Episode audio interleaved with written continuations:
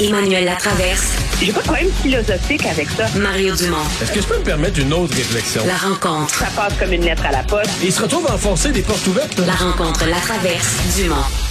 Bonjour Emmanuel. Bonjour. Alors, euh, qu'est-ce qu'on pense à ce point-ci euh, d'Éric Kerr? Est-il euh, est-il capable de rebondir politiquement? Non. Je vois pas comment tu peux te remettre de ça. Surtout, euh, il y avait déjà le fiasco de la SAQ. Là, peut-être qu'une réforme adéquate en santé aurait sauvé sa crédibilité, mais à partir du moment où son message c'est ma parole ne vaut rien, euh, ma limousine de ministre et euh, la solidarité avec le reste de mon gouvernement passe avant ma parole avec les électeurs. Euh, je veux dire, il n'y a plus rien là qui peut sauver sa, sa crédibilité. C'est c'est lui qui a vraiment, tu me mets pas ton siège en jeu sur un tunnel dans la vie, là, mais c'est lui qui a mis son siège en jeu sur un tunnel. Ben, excuse-moi, mais Emmanuel, tu mets pas ton siège en jeu sur un projet dont t'as pas les t'as pas les coûts, t'as pas les études. Je veux dire, mettons, lui, Ricard est informaticien. il sait-tu combien ça coûte creuser un tunnel? C'est quoi la géologie sous le fleuve? Il reste que tu mets ton siège en jeu sur quelque chose où t'as pas de contrôle? Mais en politique, on, a, on dit on n'a pas le contrôle sur bien des choses, mais ça, c'est c'est pas, pas, pas, pas de contrôle. Tu sais pas du tout dans quoi tu t'embarques, tu mets ton siège en jeu. Puis t'es même pas ministre responsable du dossier et tu ne le seras jamais. Alors, tu mets ton siège en jeu doublement sur un enjeu sur lequel tu n'auras aucune chance d'être celui qui prend la décision.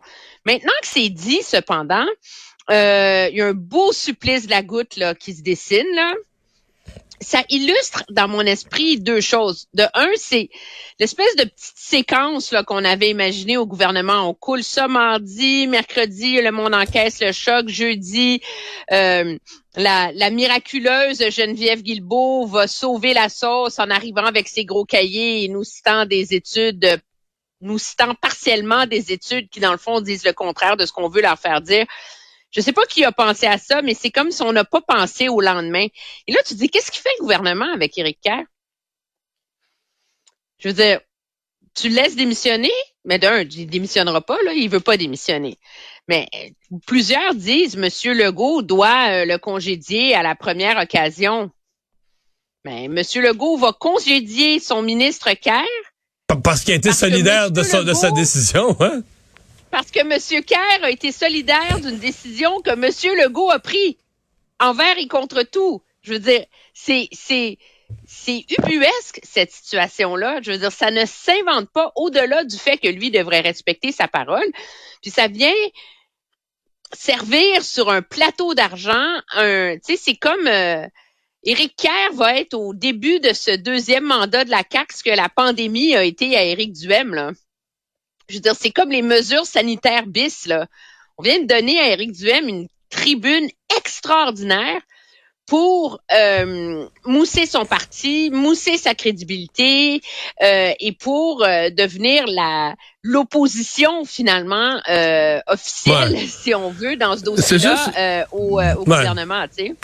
C'est ça. Je ne sais pas où ça va, où ça va nous mener, mais pour euh, pour Éric Duhem, c'est tombé du ciel. Il y a de la matière pour lui pour plusieurs jours euh, d'avance. Euh, brouillard aujourd'hui autour d'une étude, évidemment de l'IRIS, qui est contre tout ce qui est privé, qui est un institut très à gauche, mais qui vient dire que les cliniques privées qui font beaucoup de chirurgie présentement pour essayer de réduire les, les, les listes d'attente, baisser les listes d'attente, ben que ça coûterait beaucoup plus cher que ce qu'elles coûtent dans le public. Moi, j'ai regardé l'étude. J'avoue que je j'en ai même pas parlé vraiment en ondes comme d'une étude aujourd'hui. Je suis pas certain ben, que ce soit méthodologiquement euh, bien bâti. Ben, c'est pour ça que je veux en parler. Je trouve que ça soulève de manière intéressante ce débat qu'on n'a pas sur le privé tu te réveilles le matin, tu lis tes journaux, tu dis ah c'est effrayant, les chirurgiens privés ils coûtent deux fois plus cher, euh, ils ont les chiffres, finalement tout ça ça va servir à enrichir euh, des compagnies privées, l'argent, tu sais c'est comme c'est noir et blanc là quand tu lis ça. Mais quand tu tu t'intéresses au fin fond, mais la réalité, là, pour le bénéfice de nos auditeurs, c'est que en évaluant les coûts du privé, ils n'ont pas évalué les coûts de la même façon des deux côtés.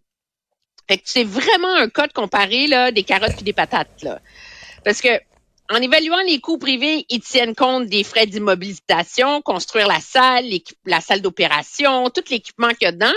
Puis ça, ils en tiennent pas compte au privé. C'est parce qu'au public, ils disent, ben là, l'hôpital, il est, l'hôpital, il est là, la salle est là, tout est déjà là. Ouais, mais là, c'est parce que tu peux Ben pas. oui, mais là, c'est parce qu'il a fallu le construire, puis juste rappeler aux gens qu'il y a 20 milliards dans les immobilisations du gouvernement.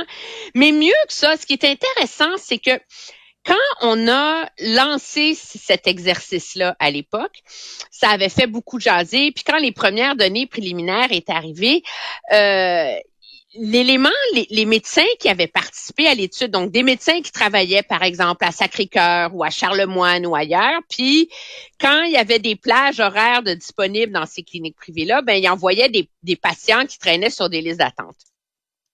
Tous les médecins étaient unanimes à dire que dans le privé, ils réussissaient à faire ils étaient 20 à 40% plus productifs. Donc, au lieu de faire deux, trois chirurgies dans une journée, ils en faisaient euh, 7, 8, 9, tu sais. Alors là, tu dis, ben finalement, il y, a une, il y a un vrai débat à avoir autour du rôle du privé en santé.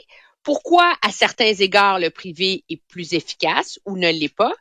Mais moi, ce que je remarque cependant, c'est que c'est un débat qui est important, tu sais.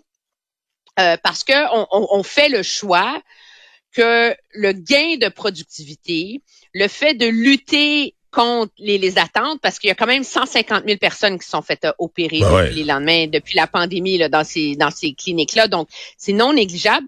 Que ça, ça mérite d'enrichir une corporation. Ça mérite une prime, tu sais, euh, capitaliste. Euh, Est-ce que c'est juste? Est-ce que c'est pas juste? Euh, je pense que ce, la façon dont la manchette autour de ce truc-là a été présentée illustre à quel point, malheureusement, quand on parle du privé en santé, on est encore dans un débat de dogme où il y a les anti-privés, il y a les pro-privés, puis où finalement, comme citoyen ou même comme analyste, c'est très difficile de se faire une opinion informée à ce sujet-là. Puis alors que le gouvernement est dans sa grande refonte du système de santé avec euh, Santé Québec, puis la nouvelle agence, puis tout ça, ben il y a un pan important de ça qui est ce, ce cette soupape du privé dont on parle pas, qui est comme prise pour acquis, puis dont on ne sait pas si ça va devenir un modus operandi du réseau. Tu sais, tu pourrais dire dorénavant tout- toutes les chirurgies d'un jour, on fait ça au privé, là. Les hôpitaux vont faire les, les cas complexes. euh, tu sais, il y a- mais ça, on l'a pas, ce, ce Ouais. débat-là, parce qu'on présente des, des demi-chiffres, des demi-vérités, puis on sait plus trop comment s'y retrouver, tu sais. À suivre. Emmanuel, merci. Au revoir, revoir. à demain.